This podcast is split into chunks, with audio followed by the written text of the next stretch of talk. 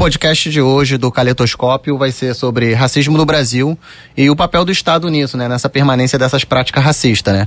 É, eu sou Guilherme, aluno de História do, da UERJ, sexto período. Estou aqui com o professor Rodrigo Rainha.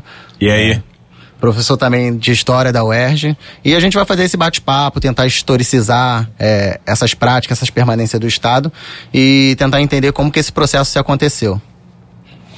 Tudo bem, meu cara? Tudo bem. Então, é, tá professor bom. Rodrigo Rainha, hoje alguns debates estão, infelizmente, ainda abertos na sociedade, né? E esse podcast tem como objetivo trazer esse diálogo para para conversa, né? Existem perguntas, por exemplo, se foi golpe de 64 ou grande revolução. E a gente chega, por exemplo, se existe. agora arrumaram nova, você não viu, não? Qual? Ah, criaram. Agora é movimento, movimento de 64. Sim. O pessoal tá criativo, cara. Sim, sim, e o pior, ainda botaram na conta do Daniel, não. O rei do Daniel teve que dizer que, olha só, desculpa, eu não falei nada disso, não. Que é fora de série. O que, o que abre muito, assim, parece que a gente tá brincando, mas abre para a essência do debate que a gente tá levando.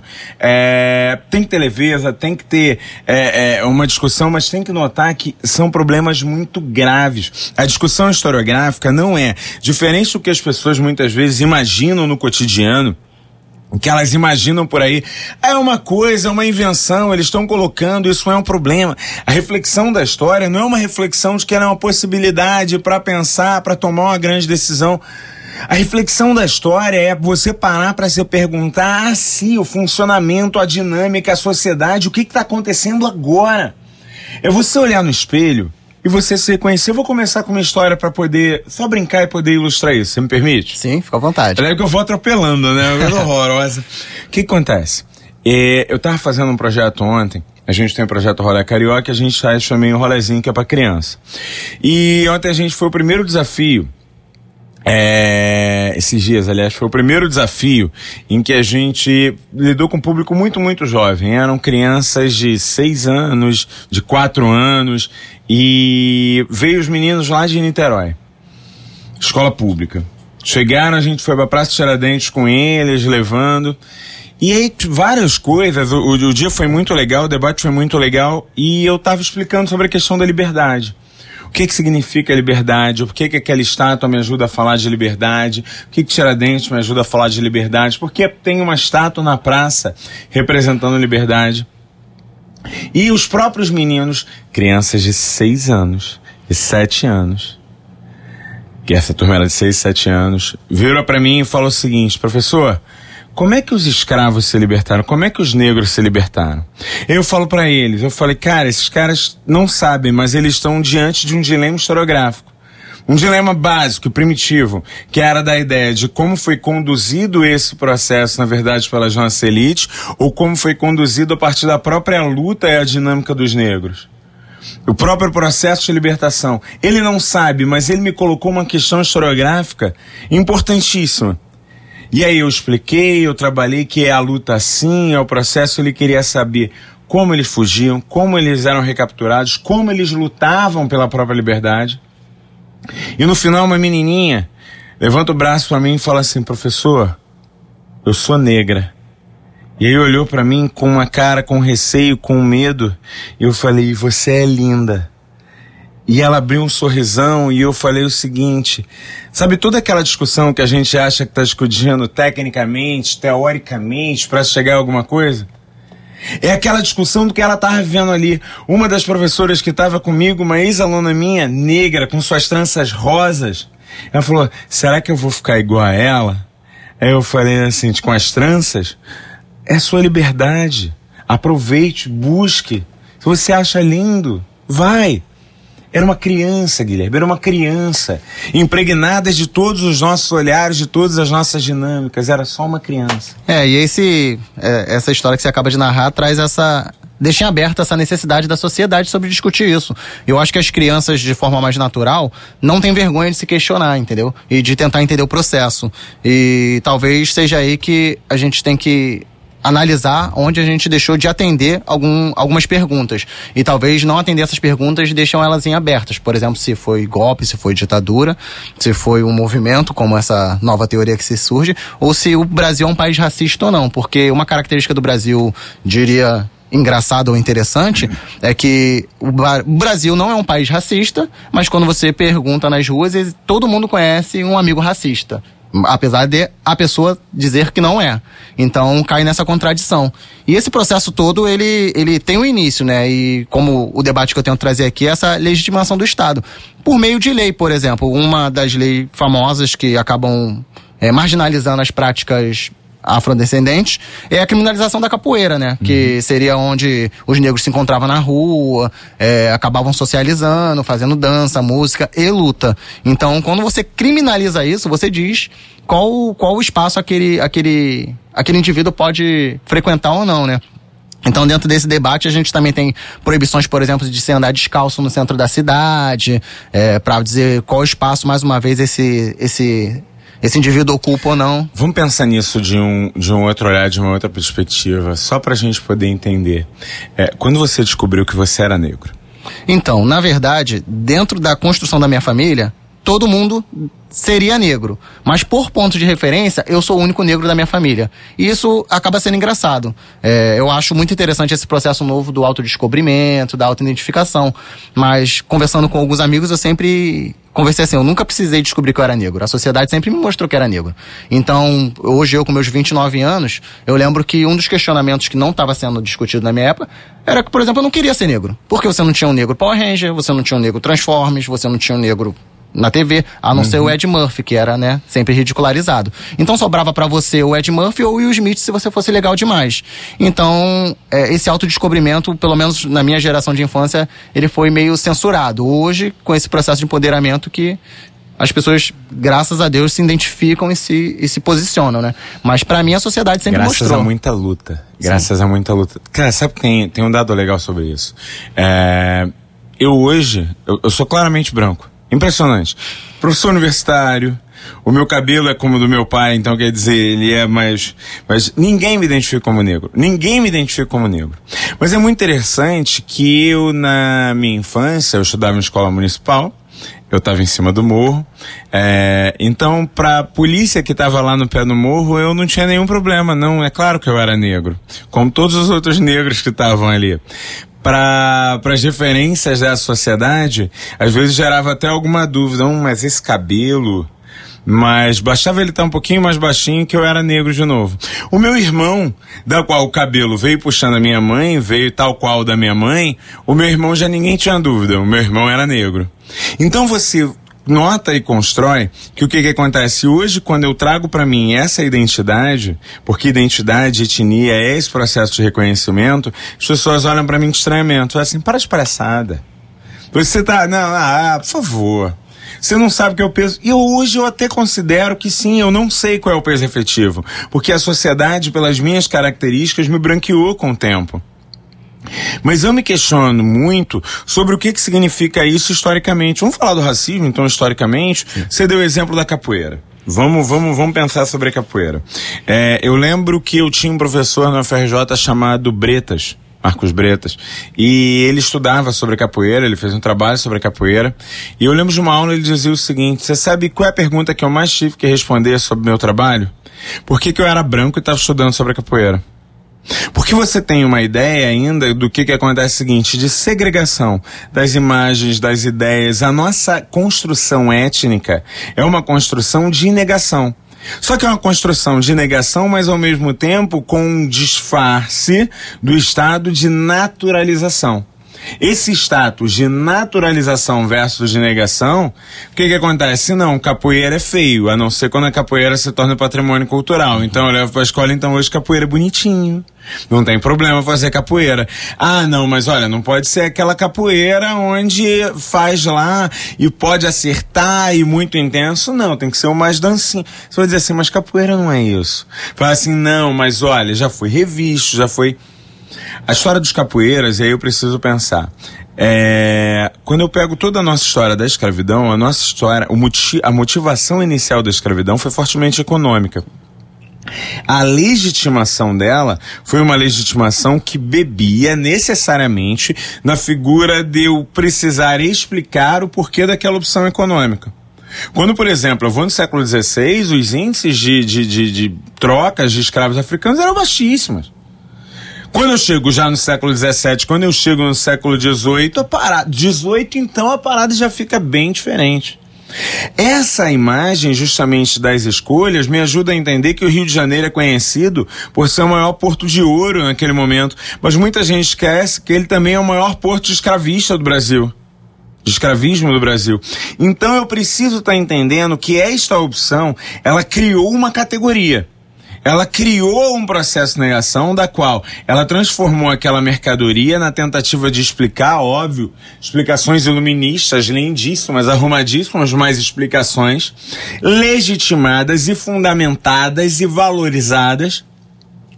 Dentro desse processo explicativo foi inventada uma categoria de divisão pela cor naquele momento que não existia em África.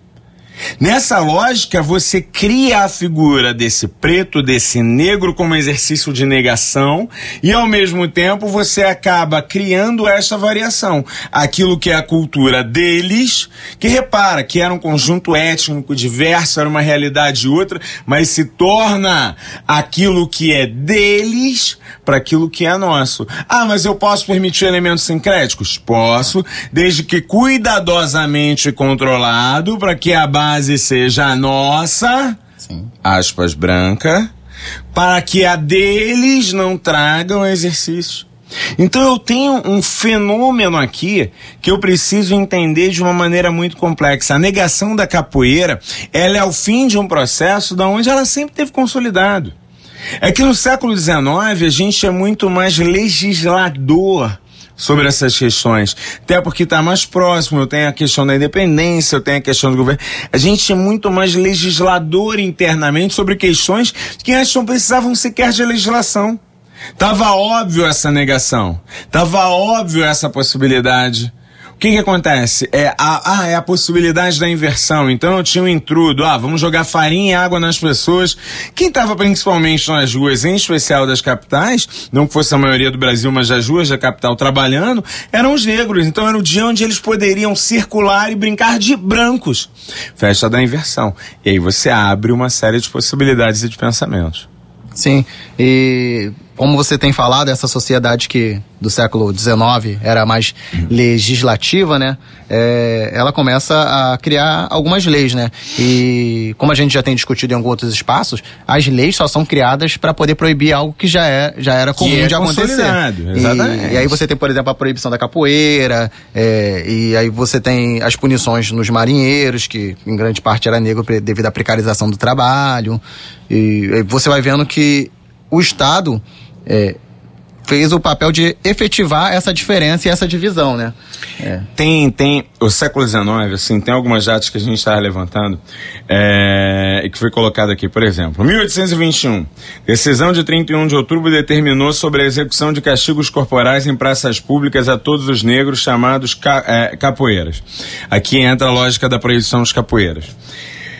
Eu uma vez, eu tava contando essa história, eu tava fazendo o, o, o lá em Salvador. E aí chegamos no Pelourinho, eu falei, Pelourinho é um símbolo importante da questão da violência contra os negros, né? É. Um, um, um sujeito, um popular, é, bastante alcoolizado, começou a brigar muito comigo, brigar muito comigo. Você está estereotipando o negro, criando a ideia do pelourinho como forma. Eu falei, no primeiro momento você nega, né? Primeiro, não, que é isso? Que absurdo. Depois eu fui fazer um exercício de reflexão, falei, cara, deixa eu explicar melhor então aquilo que eu estava explicando. A ideia de castigos em praças públicas é uma tradição dos governos para afirmar poder. Elas bebiam desde durante a Idade Média, quando eu posso pensar nos enforcamentos, quando eu posso pensar na questão das bruxas, com a queima das mulheres, onde eu posso pensar a, a, a forma de governos frágeis isso aí abre uma reflexão gigantesca, né? Uhum. Há formas de, de governos frágeis. Mostrar que são grandes governos é executando mais violência. Mostrando que está com tudo sob controle porque mata mais. Porque pune mais. Porque faz mais. Porque governo fraco é que não pune. Governo bom, governo macho, pune. Ok? Então eu trago toda uma tradição de violência relacionada à ideia da violência, a exposição pública e o poder. Sim. Nesse sentido, quando eu chego para as Américas, quando eu chego em especial no Brasil, é, o castigo do escravo, realmente, num primeiro momento, ele não tem por que tender a ser público. Ele é um castigo que normalmente ele é privado. Ele é um castigo onde normalmente está dentro daquelas relações privadas. E está quase que num processo de animalização. Você não pune o seu cachorro publicamente, pune? Não. Você não pune. Não. É triste falar isso, né? Sim, mas era, era realmente esse o processo. Quando não era coisa, era algo próximo de animal. Para eu levar para a praça pública, eu preciso ter algum símbolo muito claro do receio do que, que aquilo representa. Por isso que quando eu passo a ter a questão dos escravos de ganho, quando eu passo a ter o ciclo do ouro, quando eu passo a ter o crescimento dos, dos ciclos urbanos, a ideia de escravos que representassem um grande número de assassinatos ou uma fuga muito grande ou, ou algo muito efetivo, esses sim eram punidos e humilhados e trabalhados em praça pública para que aquelas outras áreas circulantes entendessem que aquilo não deveria deveria ser reproduzido. Por isso, na cidade alta de Salvador, você tinha um pelourinho para que ficasse símbolo desse próprio processo. Repara, não é então a ideia de que os escravos eram amplamente punidos na praça pública como se todo dia eu tivesse uma festa de açoite. Não. Era muito mais fácil sim encontrar mulheres adúlteras de, alto, de alta patente ou sujeitos de lesa majestade, como plenamente vai ser executados em praça pública, do que eu vou ter uma tradição desses escravos sendo. A mudança da perspectiva e da ideia deles estarem organizando uma luta, organizando uma resistência, essa sim acaba fortalecendo a tentativa do aumento da violência, do controle desse funcionamento dessa cidade. Só que isso também não dá certo. Você vai ver, por exemplo, do que vai acontecer na Bahia é, é, com a revolta dos malês, a ideia de que, olha, esses castigos também fomentam Não. o levante contra a gente. Então vamos iniciar uma negociação aí. Tá vendo? De um bêbado na praça, só quanto eu aprendi. Sim, sim. E a sociedade dá uma resposta sempre a essa repressão do Estado, né? A gente tem, por exemplo, a revolta da chibata, que acontece pelo mesmo motivo de castigo físico, né? E aí, o mais desconcertante da revolta da Chibata que ela é pós-abolição. Ela é pós-abolição na Constituição de 1889, tem a proibição do, do do castigo físico, sendo que um ano depois ele retorna, porque era uma prática da Marinha. É. Então, a Marinha, como, como um órgão do governo mais tradicional, não poderia deixar de ter suas práticas. E as características da punição eram exatamente 25 chibatadas de forma pública no caixa do navio. É então eu acho que essa punição era de forma exemplar mesmo. Mas a gente tem João Cândido, por exemplo, que se não, essa, história do, essa, essa história de João Cândido, para mim, é, é, é, fabulosa. A Marinha se irrita até hoje. Sim. E assim, eu adoro a provocação da Praça 15. Que a provocação da Praça 15 é diante de uma das sedes mais importantes históricas da Marinha. Você bota João Cândido logo ali do lado, quase quando dando um tchauzinho pra Marinha, ó. Vocês fizeram de tudo para me apagar da memória, mas eu continuo aqui. Vamos contar um pouquinho essa história que eu acho que é legal. Eu tenho um, um quadro em que justamente é, eu trabalho. Primeiro que eu preciso pensar o seguinte: é, é proibido com, a, com a, a, a, Lei Áurea, é proibido a ideia da é a abolição do trabalho escravo. Não necessariamente é o acolhimento do negro, não necessariamente é a libertação do negro, não é necessariamente é proibido o trabalho escravo. As lutas, os direitos, os processos é fruto de um longo histórico de luta de negros, de abolicionistas, de grupos que é, é, é, é, trabalhavam a ideia de que não adiantava você simplesmente tomar uma medida legislativa. Você vai trabalhar com a figura de ícones importantes do Brasil que já pensavam economicamente, tal qual os ingleses, da ideia de que o trabalho assalariado podia ser. Uh, mais é, é, interessante, porque o trabalho escravo deixava o produto barato demais, e aí o outro trabalho botava ele com uma circulação melhor, enfim. Quando a gente tem a ruptura entre o Império e a República, é uma ruptura envergonhada. Ela é tão envergonhada que eu mantenho o imperador de farda. Eu crio a ideia dos dois primeiros é, presidentes ali dessa república com práticas fortemente vinculadas a essa transição e muito marcadas é, pelo papel do próprio império. Então, as mudanças efetivas, elas não, não acontecem de uma hora para outra. Sim. Você passa a ter um grande, pro, um grande problema, aquilo que a gente chama hoje de trabalho assemelhado à condição da escravidão, se eu for em 1889, você pode ter certeza que eu vou encontrar mais trabalho associado que hoje eu entendo que é associado à escravidão do que qualquer outra possibilidade. Aquela ideia, vou te adotar. Você vem aqui para casa, eu te dou um quarto, você limpa aqui a casa, cuida dos meus filhos e eu te chamo de filha também. Sem nunca acender exatamente aquela mesma condição. Salário, salário. Você come, você dorme. Até estudar de noite, depois que todo mundo estiver dormindo, eu posso até considerar. Então, a ideia da substituição do trabalho não elimina toda uma tradição escravocrata. O que acaba é o recurso legislativo para tentar resolver aquele problema. A escravidão não acabou em 88, nem tampouco em 89, e isso é muito claro. É, é, esse processo foi muito mais longo. Quando eu pego a revolta da Chibata, eu tenho justamente o que, assim como nem todos em 88 eram escravos do dia para noite e ganharam a liberdade. Sim. A maior parte dos homens negros negros, as mulheres negras no Brasil naquele momento já eram libertos, ou por compra da sua própria forria, ou por conta de tradições familiares, ou por conta de donos que não conseguiam a manutenção desse sistema depois da crise do ouro, enfim. Ou batalhas judiciais Ou como batalhas judiciais como o Luiz Gama, como pareceres como do próprio Machado de Assis, que muitas vezes é acusado de racista, mas tem vários pareceres que dão ganho de causa justamente a contestações de libertos. É bom a gente lembrar disso. Então o que acontece? Você pega a marinha, os marinheiros se organizam. Eles tentam, eles vão ao comando, o comando nega, eles vão ao ministro, o ministro nega, eles mandam representantes a Marechal Hermes, Marechal Hermes diz que não é com ele. Vai tomar a posse dele, vai fazer o baile na Tijuca. Eu falei, então tá bom, então vai perder o, o, os navios Navio. comprados sim. E aí o que que acontece? É... Aí vai ter gente que vai ficar chateado e aí tudo bem, é uma escolha. Só acho que teve um erro. Pelo menos algumas bombinhas podia ter derrubado ali. Ah, podia, seria mais Mas deixa pra lá, for... ok, tudo bem. Você vai ter e você vai ter toda uma traição. Como você não podia punir pelo levante, que foi acordado que não, você passa a punir por uma série de outros procedimentos administrativos, por uma...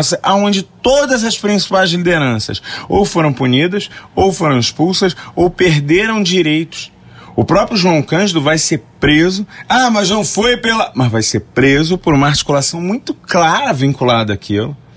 Próprio João Cândido vai morrer na miséria. Hoje tem um centro cultural importante em São João de Meriti que precisa da visita das pessoas para poder manter essa memória vinculada à própria ideia de João Cândido. Então, ah, só que eh, eu preciso pensar também que é um grande momento de insatisfação média. Ah, as populações, as dinâmicas ali, elas estavam fortemente insatisfeitas e isso vai se materializar ao longo de todos esses primeiros anos do século XX. São vários movimentos que nós não estamos satisfeitos com a dinâmica. E aquele negócio não desafiam os populares. Os bestializados, Zé Murilo, me, me ajuda sempre a lembrar disso. Não desafia os populares. Eles demoram, eles dinamizam, mas também o, o irromper é muito mais difícil de ser contido por essa nossa ideia falsa e velha e modorrenta de que não precisamos de ordem, ordem, ordem. Ah, que imagem de ordem. Ordem se eu posso manter o funcionalismo tradicional e todo mundo conservado na sua posição, eles é que acendam devagarzinho. É, esse é o tipo de ordem que eles desejam, né? E e essa revolta dos populares, elas sempre acontecem pondo medo na elite, porque elas se propõem a acabar com o sistema, né? Assim, é, é o esgotamento do sistema, aquele sistema nunca atendeu, mas chega no seu fim, e aí com a ideia de romper com esse sistema, a gente tem, por exemplo, o, evento maior, mais recente, eu diria assim, seria as manifestações de 2013. E nessas relações trabalhistas, tanto na Marinha quanto mais à frente, elas perpassam os séculos, chegando, por exemplo, no século XXI, né? A gente tem como exemplo, por exemplo, a PEC das empregadas, né? É, a PEC das empregadas demonstra muito bem essa relação racista que a gente tem com, com o mercado de trabalho, né? E a gente tem, por exemplo, um candidato que se diz ser o único que votou contra e a justificativa dele é porque aquele sujeito que antes chegava mais cedo para poder preparar um café para o seu chefe e assim também poder comer, perdeu esse direito. Esse sujeito que tinha um lugar para dormir caso não quisesse retornar para casa, perdeu esse direito. E essa justificativa desse trabalho acumulado foi o suficiente para ele dizer que votou contra, né? Não, e é, é muito interessante. É, é, é, essa imagem como um todo é muito legal. Se a gente vai no mundo inteiro, é, quem lava suas próprias cuecas é você mesmo. Se a gente vai no mundo inteiro, de maneira geral, com raras exceções, em determinadas estruturas, mas ou você vai pedir comida ou você vai fazer a tua comida. A, a nossa tradição escravista nos dá a ideia de que a ascensão social é ter alguém para nos servir. Alguém de nível baixo. É claro, o mais baixo possível. É, esse ter alguém para nos servir é justificado com aquela imagem assim. Ah, mas olha, essa pessoa estava empregada por conta disso.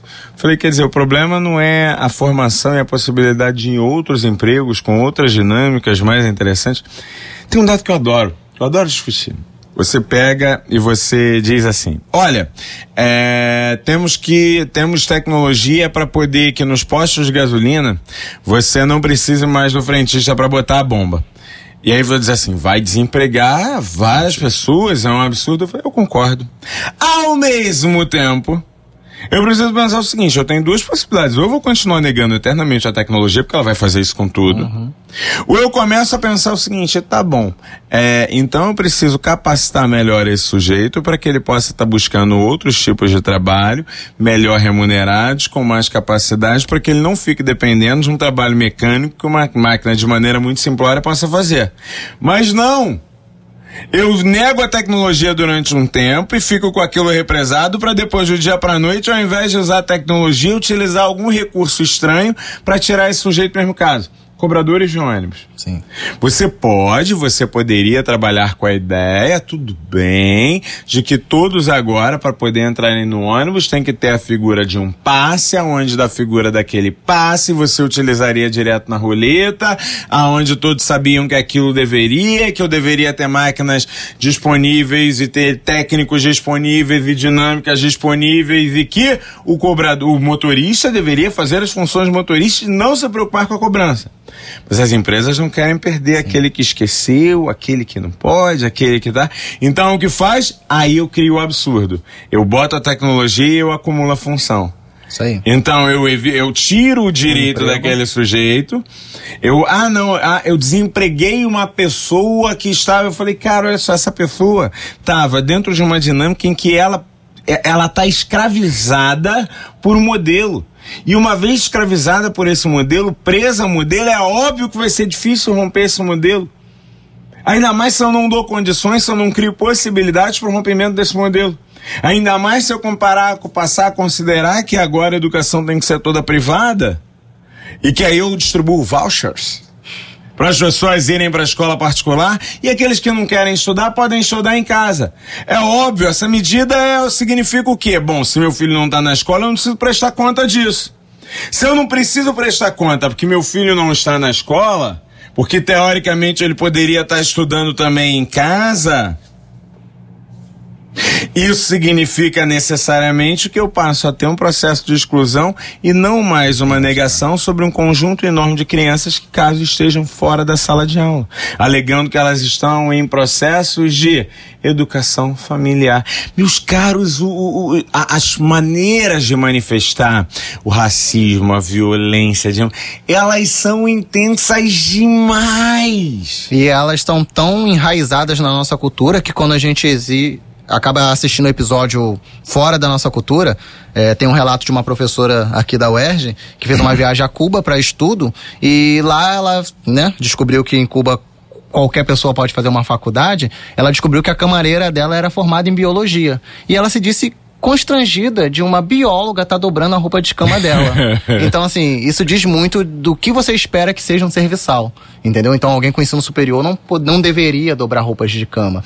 É, e aí, essa dinâmica de emprego e função e utilidade, como em Cuba é, é diferente, ou era diferente, acaba chocando a gente e a gente não trabalha como aquela possibilidade. A gente diz que aquilo lá tá até errado. Certo? Então, nosso, assim, por que, que não tem alguém aqui com ensino fundamental para dobrar minha roupa? Por que, que tem que ser alguém com ensino superior? Então, acho que a gente gente leva essa relação racista até para fora. Sim, não, tem, tem algumas dinâmicas da, da nossa relação racista que a gente precisa pensar elas com muito carinho. Quer ver?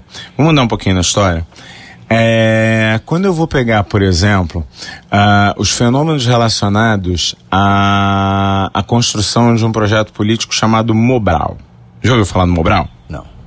O Mobral ele é um, um projeto educacional forjado durante a ditadura civil-militar, aonde ele tinha o objetivo de garantir que o maior número de brasileiros aprendesse a ler e escrever.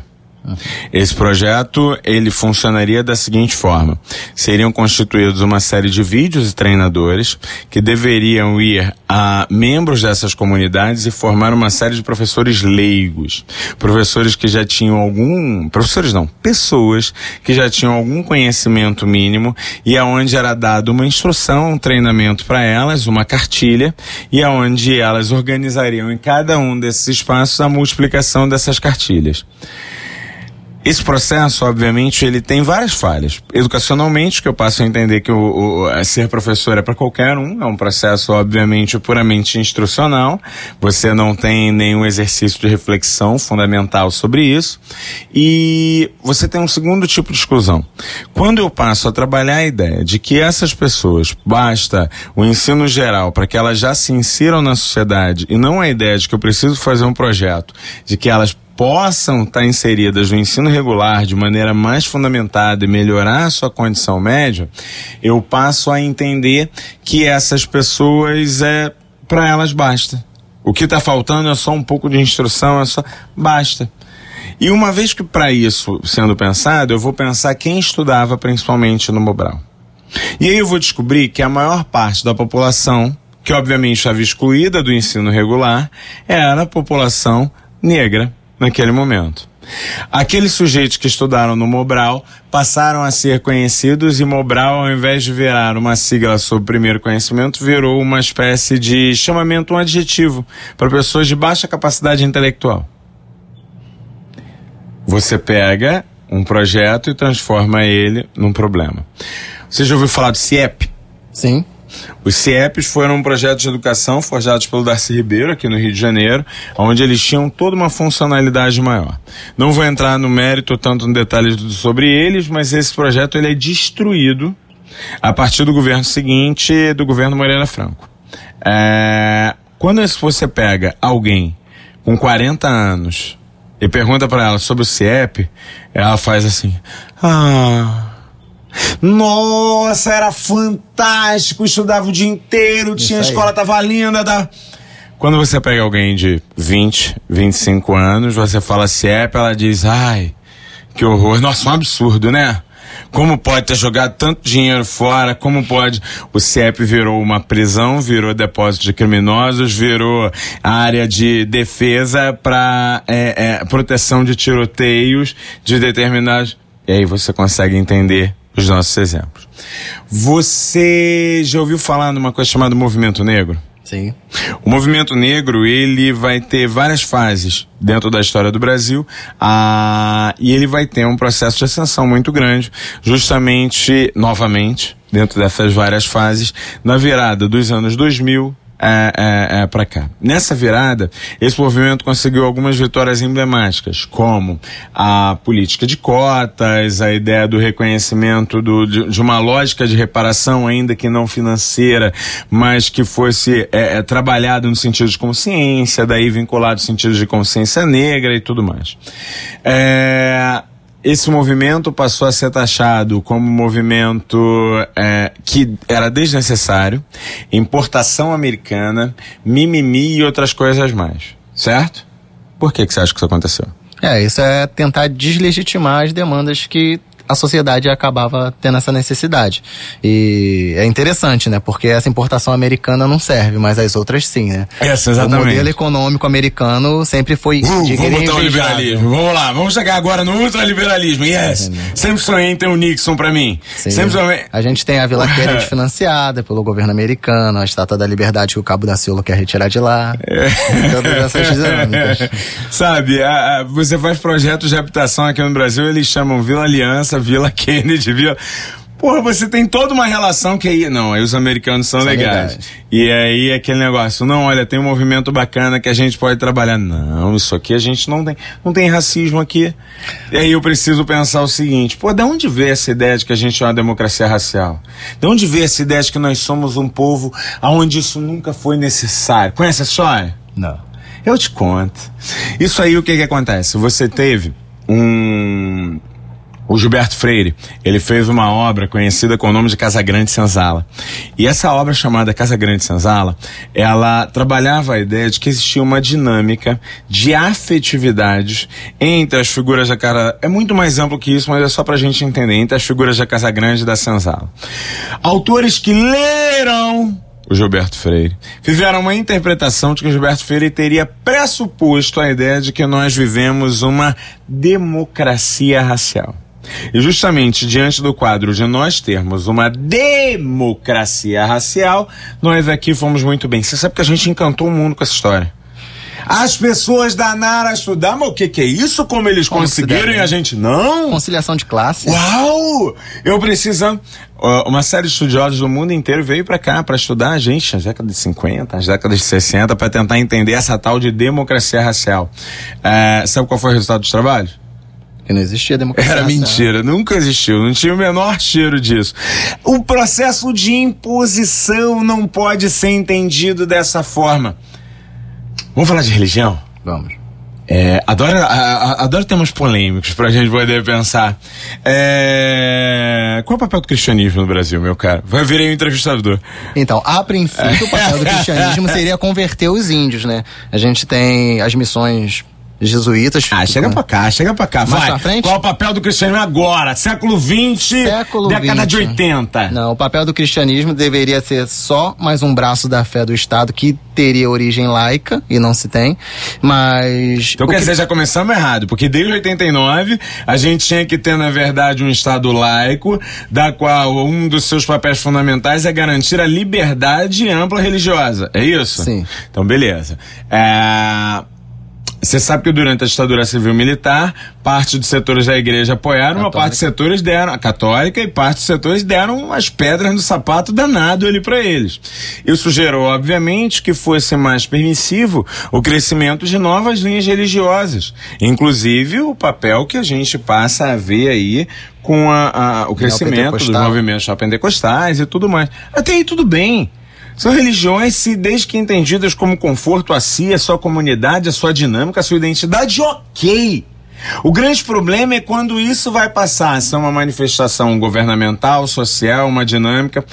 A gente sabe que a gente não pode dissociar a figura das igrejas, das instituições religiosas, da figura dos espaços onde elas estão. Sim. Esses espaços precisam ser sempre entendidos coadunados. É, então, dentro disso, obviamente, igrejas precisam, para crescer institucionalmente, de dinheiro mais que isso, fiéis, que acabam gerando esse dinheiro. Para que eu possa obter fiéis, eu tenho o mesmo mercado. O mercado Brasil está sendo disputado por todos eles. Num primeiro momento, toda a onda trabalhava para o mercado. E repara, não é uma igreja A, B ou C, não. Qualquer uma. Disputa isso, disputa mercado. Tu não falou dos índios? Era disputa de mercado. Então eu tinha A, B, C ou D, mercado. Dentro dessa busca de mercado, num primeiro momento, eu vou para cima dos católicos. É o maior mercado, tá com uma fatia grande, não estou ocupando de maneira tão efetiva. Aí vem o chute na santa. Aí vem o chute na santa e, pô, peraí, não, aí também não, aí é demais, reajam católicos, tá? para um pouco. Vamos buscar um outro mercado. Tem um grupo que tradicionalmente é marginal no Brasil, não tem? Religiões de matriz africana. Ah, religiões de matriz africanas. Elas, inclusive, no campo tradicional do religioso, elas ficavam no segundo plano. O sujeito era católico com práticas de religiões de matriz africanas. Opa, então em cima desses caras que a gente vai, para cima deles, você passa a trabalhar uma demonização, uma negação. Por quê? Porque o que é vinculado às tradições negras, o que é vinculado à tradição africana, não é bom. Bom é o que é vinculado às outras tradições. E aí esse processo de negação, ele acaba se tornando um processo. Repara, o problema não é o cristianismo, é como se usa para disputar mercado. E aí você tem a reação. Você tem uma reafricanização do candomblé, das religiões afro-brasileiras, mas a partir de intelectuais brancos. E aí hoje o candomblé, nossa, é muito mais branco do que. Cara, isso é fora de série. E aí você passa a entender quais são as dinâmicas do nosso racismo e do nosso preconceito. Eles estão vivos dentro da nossa dinâmica social. Ele é velado não acidentalmente, mas é porque ele é incrustado no nosso patriarcalismo, é incrustado nas nossas relações dinâmicas. Eu não acho, sinceramente, que a maior parte seja, é, entre aspas, um racista puro.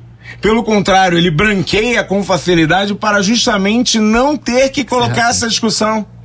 E aí, esse embranquecimento tem, um, tem uma experiência desagradável que eu já tive e acaba perpassando sobre isso. É, eu tive uma namorada, né? E eu não tinha conhecido a, a minha sogra, né? E, mas a minha sogra sempre tinha escutado falar de mim. Então quem era eu? Eu era Guilherme, aluno da UERJ, de História, trabalhador, financiador da própria casa, morando sozinho. Então você tinha uma imagem de Guilherme, um bom moço, né? E, e visualmente essa pessoa nunca tinha me visto. E aí, como o Facebook né, acaba expondo nossa vida demais, quando ela viu uma foto, eu falei assim, esse aqui é o Guilherme? E aí, né, questiona assim, não, esse aqui é o Guilherme. E aí eu tive que ser elogiado, segundo ela, da seguinte maneira: Nossa, ele nem é tão preto. então você vê que assim, ela tinha criado um imaginário devido às minhas claro. práticas, e aí que se surpreende que um indivíduo que estuda numa universidade pública de excelente qualidade, que financia sua vida, que, que tem seu emprego próprio, não pode ser negro. Uhum. Esse sujeito não pode ser negro. Uhum. Ou senão ele não é tão negro assim. Então, esse racismo ele acaba perpassando nessas relações. E aí, por exemplo, perpassando sobre a relação de trabalho, é, a, o racismo também perpassa sobre isso, né? É, historicizando isso, a gente tem, por exemplo, a lei de vadiagem, né? Que uhum. foi também outra ferramenta do Estado para tentar marginalizar mais ainda essa, essa população que no pós-abolição ficou sem emprego, ficou sem formação, é, digo, educacional, formação profissional, e de certa forma tinha um rechaço, porque em, em combinação com essa lei da vadiagem, e que acabou gerando desemprego, a gente tinha uma lei de imigração para tentar fazer um embranquecimento, né? isso. né? É, isso de forma institucional, como é, a, O aqui, né? processo né? eugênico, é. o processo, fala aí. Atenter-se na admissão dos imigrantes, a necessidade de preservar e desenvolver na composição étnica da população as características mais convencionais de sua ascendência europeia, assim como a defesa do trabalho nacional. Então, assim, a gente acaba de ter como importante uma ascendência europeia e que isso, para justificar, seria relacionado às condições de trabalho. Cara, você sabe que isso tem. tem, tem é, essa história da imigração no Brasil eu acho fora de série tem muita coisa legal. Você sabe que, no primeiro momento, eles apostaram no japonês que os japoneses financiavam imigrantes para vir, né? Tinham os navios, tinham. Eles chegaram os japoneses a rodo. Aí o que que acontece? Eles misturaram os japoneses. A gente acha japonês vezes rouba São Paulo. Não, conversa fiada. Tem japonês em Manaus, japonês em Pará, que é a ideia de vamos ocupar o Brasil. Sabe por que, que eles pararam e não quiseram mais trazer japonês? Eles não se misturam. Estão casando entre eles, rapaz. Pô, a gente não trouxe pra isso, não. Tem que ter um outro negócio aí, pô. Não pode ser esse negócio, não. E aí tu ainda tem uma outra parada que é fora de série, que é o seguinte: a política eugenista é uma política de que você fazia toda a discussão, e, e é bem interessante que é um, um, a, ideia de raça, ela vai ser de um médico brasileiro que vai trabalhar e que isso vai ser muito importante. A ideia das raças diferentes, que hoje já caiu completamente por terra, hoje você sabe que é etnia, mas mantém no sentido raça, no sentido étnico, até para marcar essa diferença, mas naquele momento era entendido mesmo como biologicamente diferente. Então você tem raça diferente. E aí você trabalhava o seguinte: olha, e o pior dos mundos é o cruzamento dessas raças. Porque isso significa, você tem uma raça A que tem as características A. Não acidentalmente, a raça A dos brancos intelectualmente desenvolvida. A raça B dos negros fisicamente desenvolvida. A raça C dos índios, nem sei como eles, do amarelo, eles davam alguma coisa que eu já não lembro mais o que era. Mas aí você colocava, então qual é o pior dos seres? É o mestiço. Aquele que misturou os dois Hoje você sabe que até nem biologicamente isso bate, é. você tá ali, mas era, qual era a imagem? É, era aqueles experimentos odiosos zoológicos, você queria cruzar um gato com um tigre para ver que bicho que dava, bicho dava. aí dava um bicho fraco e obviamente coisa assim que aconteceu ali. Isso é coisa nova, ciência, como é que é? Esse fetiche, ó, ciência. E aí esse fenômeno justamente passou a ser transportado. Tem um quadro que está no Museu Nacional de Belas Artes que é fora de série, que é o branqueamento. O que, que é o branqueamento? Você tem uma senhora negra agradecendo a Deus que você tem a filha dela, que é, vou utilizar o termo contemporâneo, que é horroroso, mas é só para poder facilitar, que é a mulata, aonde ela tá com um filhinho rosinha, bonitinho no colo, e tá do lado um pai sentado com um cara divadinho, virando a pontinha do, do bigode, bigode. branco de ser rosa dizendo o seguinte: olha só, a nação brasileira. Quer dizer, o ideal de nação brasileira é branquear. Isso vem de todo um princípio higiênico, toda uma lógica. Então você tem a preocupação de abrir as porteiras. Vinha muito judeu. Não, não pode mais judeu. Por quê? Porque eles têm mania de ficar casando entre eles, rapaz. Não pode. Tem que ser um pessoal que gosta ali de misturar pra gente poder branquear. escolher a nossa raça. A ideia não era necessariamente branquear. A ideia era acabar com o mestiço. Então a gente tinha que escolher uma raça para nos representar. Por coincidência, mas só por coincidência a gente achou que o nosso modelo ideal era ficar todo mundo branquinho, entendeu? Cara, e é isso. Assim, eu já ouvi, Gui, da, da, da minha mãe. É, é, eu nunca mais esqueço isso, só depois eu entendi o peso dessa política. Ah, nascido e criado é, é, é, em comunidade, e aí o que, que acontece? Como em toda comunidade, você tem as zonas sul das comunidades e as zonas norte das comunidades também se dividem. Eu morava mais embaixo, eu morava numa área que era melhor da comunidade, e aí tinha é, uma menina que ia lá para casa sempre, brincava com a minha irmã. É, minha irmã, tal qual como eu, dentro dessa mistura, a menina negra, negra, negra, negra, negra, negra, negra. Beleza. Um dia eu tô vendo minha mãe conversar com ela na cozinha ela fala assim: Minha filha, você tá crescendo, tá ficando adolescente, tá chegando na hora de arrumar namoradinho. Tia vai te dar um conselho? Na hora de escolher, escolhe o mais clarinho. E quando eu vi aquilo, eu falei: Mãe! Menino ainda, mas eu falei: Mãe, que isso? Isso é racismo. Minha mãe é negra. Aí ela, não, Rua, não é isso. Você sabe que eu não tenho nenhum problema. Eu amo meu X, eu amo minha avó, eu amo meus primos tal. Mas para as crianças é muito melhor, é muito mais fácil. Aquilo dói. Aquilo, aquilo, aquilo marcou. Porque é, eu conheço minha mãe, eu sei que ali ela não estava com um grito racista de negação. Ela estava com um grito de Melhorar Essas pessoas precisam melhorar na sociedade. E a nossa política eugenística nos treinou e nos formatou para acreditar que essa melhora só viria com branqueamento. E o branqueamento normalmente sempre com o mesmo sentido. Mulher negra com homem branco. Mulher branca com homem negro seria considerado um absurdo, escândalo, problema. Ainda tem. A escurinha gostou da, do. do, do é, o escurinho gostou do filho da madame que nós chamamos de Sinhá. A madame também gostou do, do neguinho, mas o neguinho não tem dinheiro para gastar. Mas a madame tem preconceito de cor, mas não pôde evitar esse amor. Senhorinha foi morar lá na colina, onde o neguinho é compositor. Você consegue entender muito do o nosso samba o nosso samba mais antigo, ele é fora de sério para entender essas relações de trabalho, para entender o peso dessa dinâmica. É, já nasceu assim, né? O primeiro samba diz muito sobre a hipocrisia do Rio de Janeiro com o jogo o do bicho. da polícia pelo telefone mandou avisar que lá na Carioca tem uma roleta para se jogar. Ai, ai, ai. Como é que é? é? Ah, o papai. Ai, ai, ai. Cara, o que é aquele negócio? O chefe da polícia mandou avisar. Lá na Carioca, só, não pode não, tem uma roleta lá, aqui, ó. Pode ir lá que. Cara. Isso, isso é. Isso é a, a, a para mim, sabe qual é uma das melhores músicas para a gente entender essa variação do preconceito e como muitas vezes isso é utilizado? Vargas utiliza isso com a nova identidade nacional, traba, trabalhando e incorporando esses elementos que muita gente pode estar agora perguntando: não! E o samba? Vocês são burros, vocês não sabem de nada. O samba não é um ícone brasileiro. E aí não sabe que tem muito a ver com o governo Vargas. Tem um samba da Serrinha que o Zeca Pagodinho reproduz e canta. Eu canto mal, tá, gente? Eu canto de metido. É só mesmo pra gente poder entender. Mas conhece Chico Palha? Sim. Delegado Chico Palha, sem alma, sem coração, não queria nem curimba, nem samba na sua jurisdição. Ele não prendia só batia. Ele não prendia, só batia. E repara, ele não prendia, ele só batia.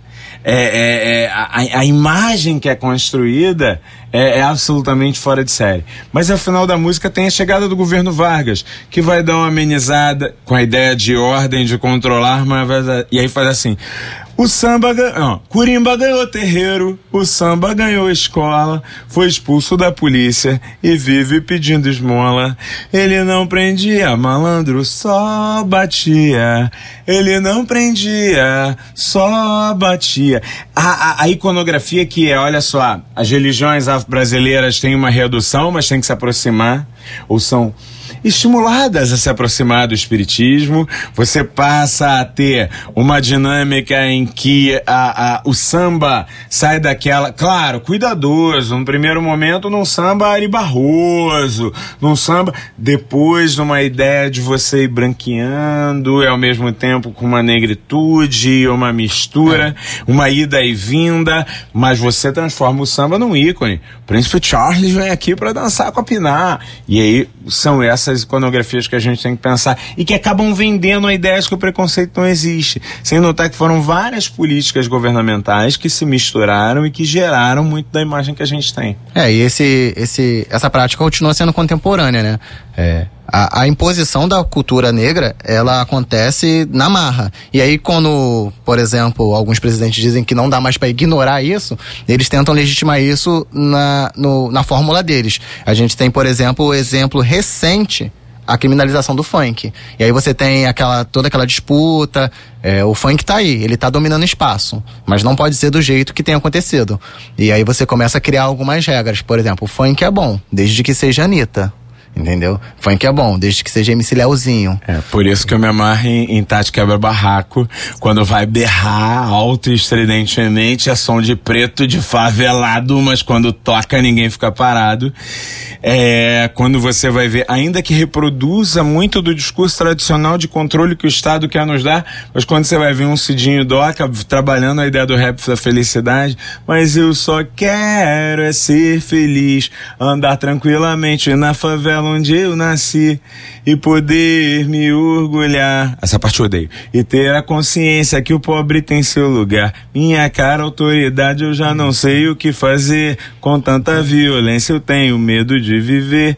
Nunca vi cartão postal que se destaque uma favela. Só vejo paisagem muito linda e muito bela. Eu faço uma oração para minha santa protetora, mas sou interrompido a tiros de metralhadora. Repara, já misturei a música toda? Sim, faz parte, mas é só pra gente entender contexto. o contexto desse processo.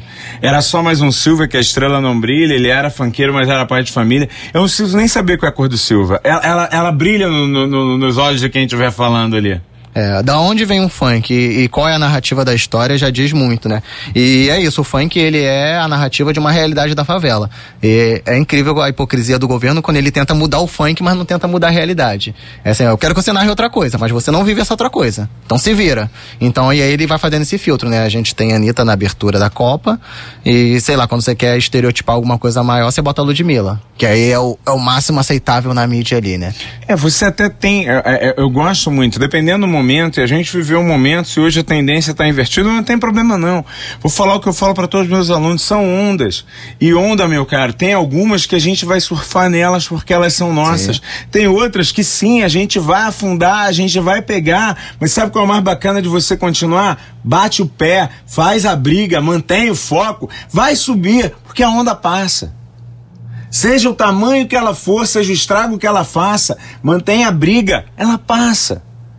Não baixa a cabeça, porque não baixou, se não baixou a cabeça, quando eu só tinha irmandade, aonde eu precisava da irmandade para poder fugir, para comprar minha alforria, se não baixou a cabeça quando disse que na verdade eu não tinha motivo para brigar, se não baixou a cabeça quando absolutamente esses movimentos foram criminalizados, vai ser agora não.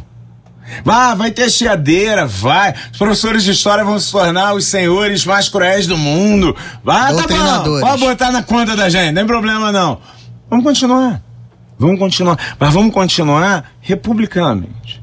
Vamos continuar democraticamente. Quer defender seus princípios? Seja democrático. Se desafia isso. Tem coragem de se manter democrático? Se manter democrático tem problema. Não vai ser a primeira vez que eu vou estar do lado da oposição. Já estivemos outras vezes, democraticamente. tá tudo bem.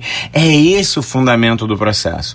A gente tá, trabalhar a ideia de que o racismo existe, que olha só, amanhã vamos fazer uma lei para acabar com o racismo, não existe isso. Precisa de educação, precisa de cultura, precisa de. Precisa falar disso. Os exercícios de negação são claros e gritantes todo santo dia. Estão nas palavras, estão nos xingamentos, estão em tudo. Estão em tudo. É, as feridas abertas na sociedade brasileira foram, foram aquelas que a gente não tratou. A gente tem, por exemplo, os questionamentos em aberto sobre a ditadura e sobre se existe racismo, e aí acaba perpassando pela discussão da política de cota, né? Então eu acho que o assunto que a gente não tratou, por ser desconfortável pra gente e de certa maneira internacionalmente, a gente deixa passar e essas feridas ficam em debates absurdos, por exemplo, se existe racismo ou não no Brasil que é que, que deveria ser um traço de deveria ser diagnóstico, não deveria ser debate. Deveria ser justamente a gente entender o seguinte: poxa, olha só, a gente está numa sociedade muito marcada por uma violência simbólica e muito dura. É, o corpo feminino, em especial da mulher negra, é tratado como objeto é, absolutamente é, é desprovido de, de, de, interesses, de formas de estrutura. O corpo é, é negro é entendido entendido como instrumento, é entendido como força, é entendido a intelectualidade, o caminho mais fácil é negar. Eu tenho que quebrar isso todo dia. Não adianta eu dizer o seguinte, não, essa pedra agora. É todo dia. Todo dia, é uma tarefa ininterrupta. E, e não adianta gritar e dizer o seguinte, está errado.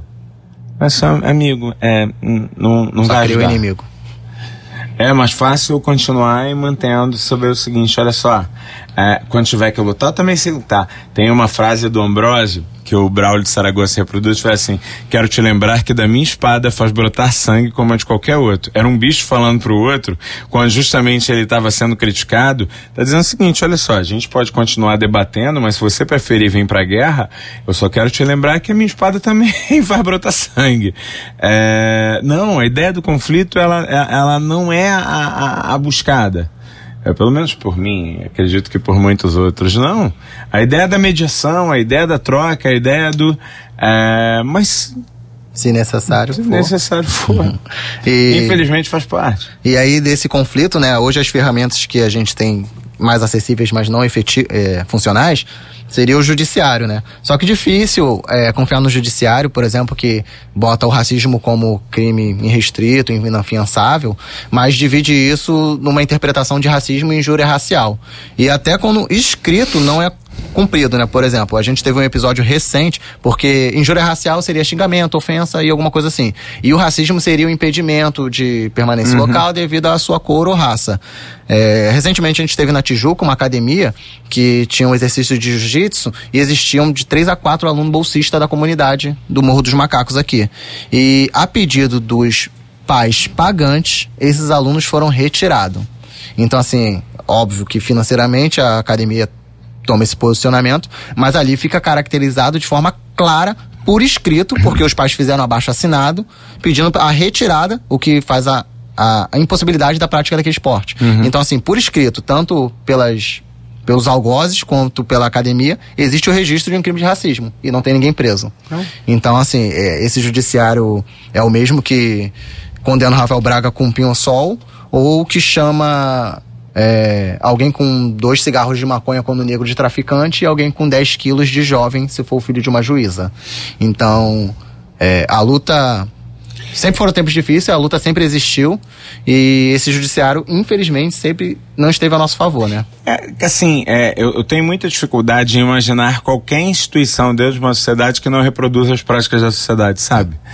É, seria tolo de minha parte imaginar que o judiciário ele age todo do mesmo jeito. Eu tenho vários militantes importantes no judiciário, eu tenho figuras importantes que lutam e trabalham contra o racismo no judiciário de maneira efetiva e brilhante. Ah, ao mesmo tempo, imaginar que a justiça não reproduzirá um, um, formas da violência que existem na sociedade como o racismo seria ilusório. É, como você me falou lá no início da conversa, a lei ela é criada para tentar ou legitimar uma prática ou negar uma outra determinada prática que é cotidiano social. Eu, quando eu coloco uma lei para que eu tenha um vagão especial das mulheres, eu tô assinando para todo mundo ver, dizer assim, ó, desculpa, tem assédio pra caramba, a gente ainda não conseguiu resolver, vamos tentar pelo menos deixar todo mundo guardadinho aqui para evitar que os assediadores atuem. É, Nossa. agora a retificação dessa da lei agora ainda tem a oportunação sexual, né? Porque parece que o vagão não foi suficiente. Então a gente tem agora o crime de importunação sexual. Então, daí você consegue entender que a dinâmica, repara, o judiciário ele vai reproduzir as mesmas necessidades que elas estão ali e vai reproduzir os mesmos problemas sociais. Não é porque eu sou é, juiz, procurador, promotor que eu sou santo nem tampouco significa que eu sou juiz, que eu sou necessariamente o demônio. Mas significa que todas essas dinâmicas, até as, as metáforas que a gente usa são religiosas, né? apesar das nossas tradições. É, essas relações, elas estão ali presentes e reproduzem dentro do cotidiano social. É, o problema é que a sociedade, do senso comum em geral, acredita nessa imparcialidade da, do judiciário que é, não existe. Mas, mas aí a gente volta dentro daquela, daquela imagem que eu que, que a gente estava falando. É, até para que não fique mal entendido. O que, que significa luta?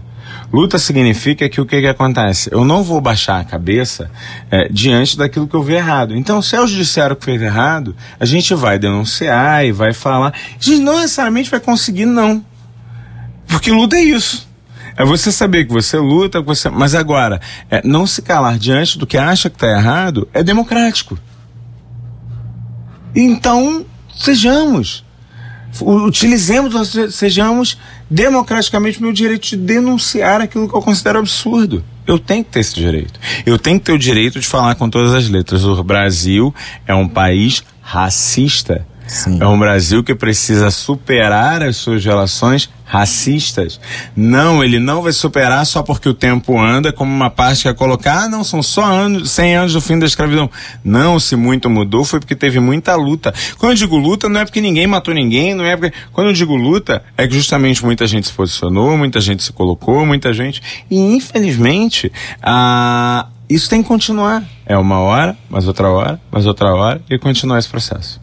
É, então, hoje a gente conseguiu debater que existe uma historicidade nesse racismo praticado, eu diria desde 1500, né?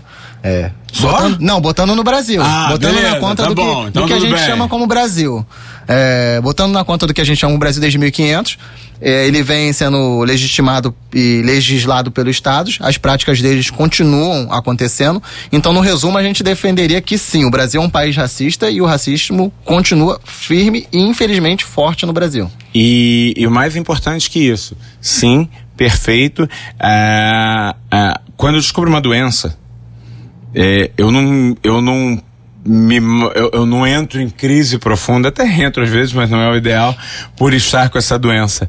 É, eu busco formas de tratar e combater. Alguns tratamentos são rápidos, outros tratamentos precisam de perseverança, precisam de sororidade, precisam de. É, é, é de continuidade, precisam de é, resistência, de resiliência.